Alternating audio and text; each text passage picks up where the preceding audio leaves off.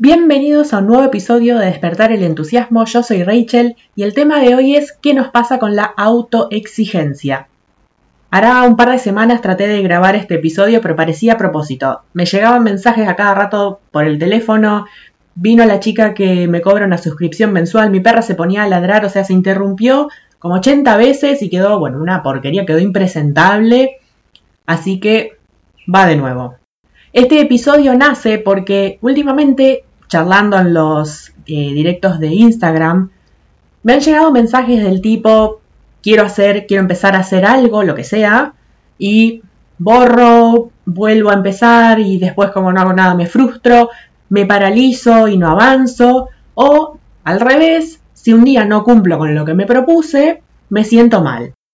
Entonces me pregunto, ¿por qué nos exigimos tanta perfección?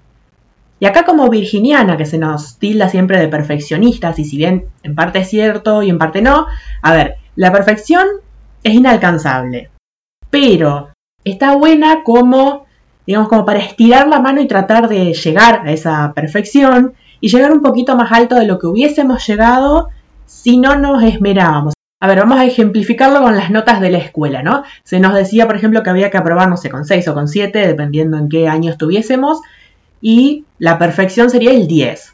A lo mejor al 10 no vamos a llegar, pero si me quedo en, ah, bueno, total, me voy a sacar un 7, listo, ya está, bueno, me voy a sacar un 7. En cambio, si estiro un poquito la mano y hago un poquito de esfuerzo, no me gusta la palabra esfuerzo, pero digamos, si me esmero un poquitito más, a lo mejor llego a un 9, no llego a un 10, pero llego a un 9, que es 2 más de lo que hubiese llegado si me quedaba simplemente en la, ah, bueno, voy a llegar al 7. Entonces, la perfección como motivación está bárbara, pero como meta, no porque nos paraliza. Y otra cosa que me di cuenta al leer estos mensajes fue, a ver, yo antes era súper autoexigente y ahora estoy como bastante más tranquilo, o sea, me estoy pasando como para el otro lado casi, que no sé si es muy bueno, pero entonces digo, a ver, ¿qué fue lo que me hizo clic y pasé de ser una persona súper autoexigente a una persona que fluye un poco más. Y creo que en mi caso lo que me ayudó fue en su momento, para allá por el mediados del 2019, empecé a ver entrevistas o charlas o podcasts de personas que a lo mejor están donde a mí me gustaría estar dentro de unos años, digamos, gente, vamos a decir, que logró cierto éxito, que logró la carrera artística que a mí me gustaría tener, o que tiene su podcast súper conocido, con un montón de descargas y bueno, a ver qué es lo que comenta esta gente. Y cuando empiezo a escuchar varios, lo que comentaban eran cosas como, por ejemplo, no sé cuál es mi siguiente paso, también meto la pata, a veces se me viene toda la estantería abajo y tengo que empezar de nuevo. Entonces yo estaba en ese momento queriendo empezar algo nuevo y me paralizaba porque decía, uy, no, no, no sé, no voy a poder, no sé cuál es el siguiente paso que tengo que dar y qué pasa si me sale mal y me encuentro con que esta gente 10 pasos más adelante que yo le pasa exactamente lo mismo. Entonces dije, bueno, vamos a empezar. Pero también me surgen unas preguntas. ¿De dónde viene esto de la autoexigencia? ¿Por qué nos exigimos tanto? ¿Por qué nos exigimos perfección? Y esto yo no me acuerdo quién me pasó una vez una publicación o si lo leí en algún lado, o sea, tengo así como la idea que me pasó antes de sentarme acá a grabar, que me pasó por la cabeza, pero no puedo acordarme dónde lo vi que era una publicación que decía algo así como que los papás esperan, por ejemplo, que sus bebés, a ver, yo no sé nada de bebés, pero por ejemplo, ay, ya tiene seis meses mi bebé y no le salió el primer diente, ya tiene ocho y no gatea, ya tiene casi un año y no camina mm, sus primeros pasos. ¿Quién dice cuándo un bebé tiene que hacer ciertas cosas? Y no es que el bebé de fulana ya tiene su primer diente. Y empezamos con la comparación, ¿no? Y desde chiquititos le estamos exigiendo a nuestros hijos que cumplan con ciertos requisitos. Estamos como siempre diciéndole, dale, dale, dale, dale, que te salga el diente, que empeces a caminar, que vayas a la escuela, que escribas, que hables, que dibujes lindo, que, o sea, dale, dale, dale, dale. Entonces, creo que, o sea, no tengo la respuesta definitiva, no sé de dónde viene esta autoexigencia, pero se me ocurre que un poco viene desde casa. La segunda opción sería la escuela, porque, a ver, tenés que sacarte como un mínimo 6 o 7, aunque esa materia no te guste. No importa, la tenés que aprobar igual porque si no, o peor, había una época que habían cambiado el sistema educativo, va, cambiado el sistema, o sea, el sistema de notificaciones, y en lugar de eh, ponerte de 1 a 10, te ponían muy bueno, satisfactorio. Satisfactorio era horrible, porque era como decir, mm, esto está medio pelo, o sea, flojito. O sea, me parecía horrendo recibir un satisfactorio en la libreta. Y creo que ya ahora, cuando somos un poco más grandes y en los últimos tiempos, el tema de las redes, de ver el producto final de otras personas, que está todo muy lindo, muy bien armadito, y decir, uy, pero yo que recién empiezo, no voy a hacer algo tan lindo como lo que hizo esa persona. Entonces volvemos de nuevo a la comparación. A ver, la, y acá viendo un patrón de fondo, siempre la opinión ajena tiene un peso terrible. Cuando los demás me dicen que me salga el primer diente, la nota que los demás me dicen que me saqué, tanto si esto, o sea, no importa si esto me gustaba o no me gustaba, yo me tenía que sacar sí o sí un, 6 o un 7, o tal persona en su Instagram o en su YouTube o en lo que sea está haciendo un producto o un está mostrando algo hermoso y yo todavía no estoy a esa altura. Entonces, volviendo a lo que te decía antes de que estas personas que están, no sé, 10 pasos en el juego de la boca más adelante que yo, estaban con los mismos bloqueos creativos que tenía yo. Entonces te pregunto, ¿qué puede pasar si sale mal? ¿Qué es lo peor que puede pasar si sale mal eso que haces? Entonces me pregunto, ¿que alguien se te vaya a reír porque, porque le ponemos tanto peso a la opinión ajena? ¿Quién se va a reír? Y acá la realidad es que la gente que también está creando y que sabe lo difícil que es crear algo y lo que cuesta y los bloqueos que hay que vencer, esa persona no se te va a reír. Se te va a reír alguien que está sentado en el sofá de su casa mirando Netflix, comiendo dulce de leche del tarro, anestesiándose para no preguntarse qué corno hacer con su vida.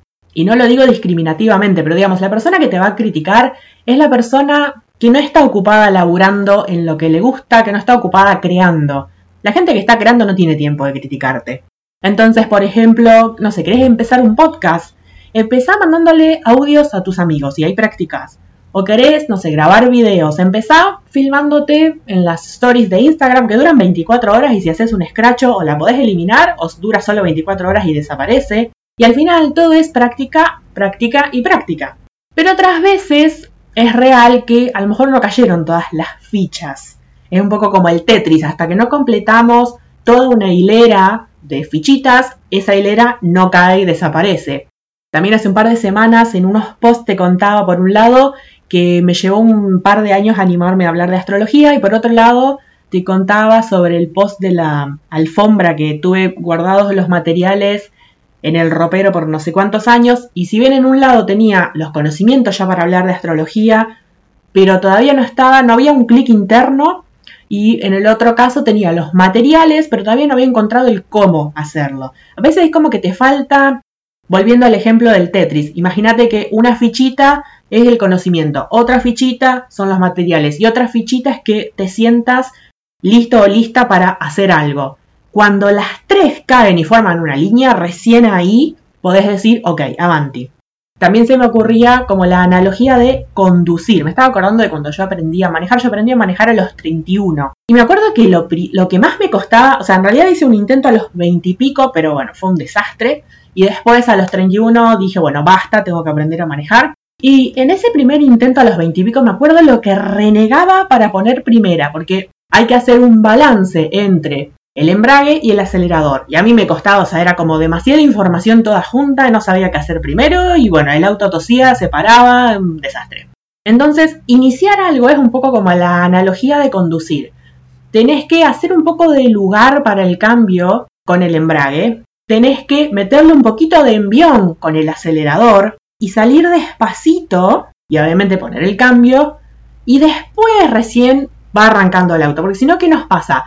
Que queremos hacer todo o en distintas proporciones, no en la proporción exacta, o justamente queremos meter el cambio sin haber apretado el embrague y haber acelerado a fondo, no sé. Todas esas cosas hasta que logramos el equilibrio justo de los pedales. ¿Y qué nos pasa? Que como el auto que tose y se para, bueno, nosotros también nos bloqueamos, decimos, no, bueno, listo, ya está, una vez y fue un desastre, no lo intento más. Sería un poco la cuestión de agarrarle la mano, ¿no? Y después ya la parte un poco más, ¿cómo llamarlo? Filosófica. Hoy te compartían historias una tarjetita de un juego que está por sacar, o creo que sacó en estos días Charuca, que decía, ¿qué harías si supieses que te queda un año de vida? Entonces esa fue una de las preguntas que me hice en este momento en el que había empezado a escuchar entrevistas y que digo, bueno, a ver, ¿para dónde encaro con mi vida? Y dije, si la Rachel de, no sé, de 90 años mira para atrás y dice, bueno, a ver, me arrepiento de no haber hecho algo. Y en ese momento me dije, sí, me voy a arrepentir. En ese momento estaba intentando eh, iniciar con la fotografía. Y, dije, sí, me voy a arrepentir de no haber sacado esas fotos. Entonces las voy a sacar igual. Después, si tengo éxito o no tengo éxito, eso se verá. Lo mismo con el podcast. Digo, bueno, a ver, ¿qué tengo para ofrecerle yo al mundo? Y qué, por así decirlo, qué legado quiero dejar atrás mío. Yo renegué un montón con mi camino de autoconocimiento, para encontrar el propósito. Entonces, si le puedo facilitar el camino a alguien que está pasando por exactamente lo mismo que yo, entonces avanti. Y esto pasa un poco también por la palabra coraje, que siempre digo que viene del francés que quiere decir corazón. O sea, tener coraje es seguir al corazón. Entonces, ¿qué te dice tu corazón? ¿Tu corazón dice que eso te gusta hacerlo? ¿Que lo querés hacer? ¿Te imaginas dentro de 10 años y decís, uy, pucha, si 10 años atrás hubiese hecho eso que quería hacer? Porque volvemos al tema de la, del peso de la mirada ajena. ¿Realmente vas a dejar de hacer algo que te gusta simplemente porque alguien se ría, opine? Te van a criticar tanto si haces como si no haces, entonces que te critiquen haciendo lo que te gusta. Y ya te escucho diciendo, bueno, pero si me sale feo. Bueno, acá empecé este episodio contándoles que el primero que hice fue una porquería. O sea, con esto no estoy diciendo hacer una porquería, porque son muy polares. O vemos o lo hago bien o lo hago excelente o entonces estoy haciendo una porquería. No, hay un montón de grises intermedios. Entonces hay una ley que se llama la ley del 75%. A ver, volvemos a la perfección. La perfección no la vamos a alcanzar nunca. Pero si está más o menos bien, si está bastante bien, bastante presentable y no es algo horrible, mal hecho, hecho sin ganas, avanti. Lo publicamos, lo mandamos, lo ofrecemos, porque por ahí es algo que a lo mejor otra persona no tiene la habilidad o no tiene el talento de hacerlo y para esa otra persona es maravilloso lo que estamos haciendo. Y para nosotros es, esto es horrible. Y para finalizar, yo siempre guardo frases de creatividad o frases de personas creativas que encuentro por ahí. Después nunca las uso, entonces digo, bueno, ahora vamos a revolver en lo que tengo y les voy a leer algunas que encontré. La primera dice, las tres leyes del arte. Ley número uno, crea. Lo peor que puede pasar es que sea una porquería. 2. Crea de nuevo. El arte horrible también le sucede a los buenos artistas. Y 3. Solamente crea. El arte es más barato que la terapia. Después una frase que dijo Austin Kleon, el autor de Roba como un artista, en una entrevista. Medimos nuestra creatividad con una vara muy alta. Te quiero alentar a que hagas arte malo. Mientras que estés creando algo, crea sin importar si es una porquería. Si estás preocupado todos los días por pintar la capilla sixtina, no te vas a poner a trabajar porque vas a estar asustado.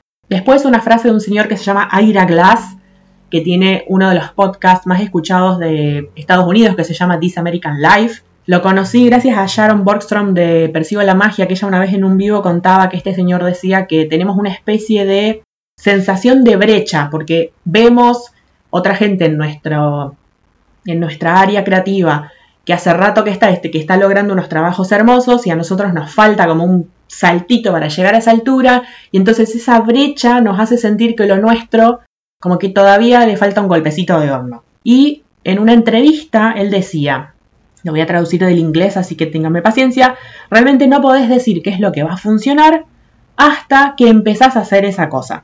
Estamos esperando que caiga un rayo como si fuese un producto industrial todas las semanas pero para hacer eso tenés que caminar un montón debajo de la lluvia. Como decía Picasso, ¿no? Que la inspiración te agarre trabajando. Vos querés súper buenas ideas todo el tiempo, pero no te, no te sentás a trabajar. Después, Facundo Arena, que te súper recomiendo que sigas su cuenta de Instagram, él dice, decía en un workshop, me parece que vi de él en YouTube, que dice, lo que haces no tiene que ser impecable, tiene que ser genuino.